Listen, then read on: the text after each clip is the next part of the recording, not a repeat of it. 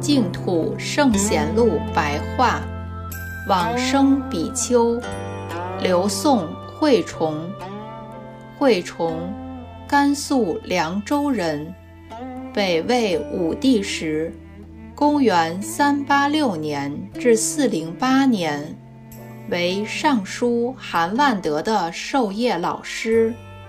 与世世高同时为当世所推崇尊重。后来遇到太子党得罪皇帝的事件，事情连累到世世高及惠崇，因此两人都受到处刑而死。当时有一位僧人法达，一向敬佩世世高的德行，在得知此事之后。大声哭泣，哀痛思慕，几日不能饮食。这时，世世高忽然腾空而来，法达赶忙顶礼之后，恭问世高以及慧崇法师投生在何处。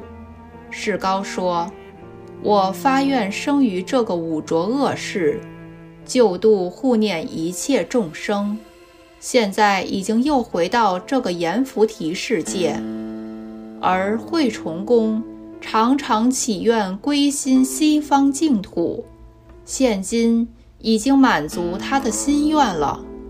世时高说完之后，即隐没不现。出自《高僧传》。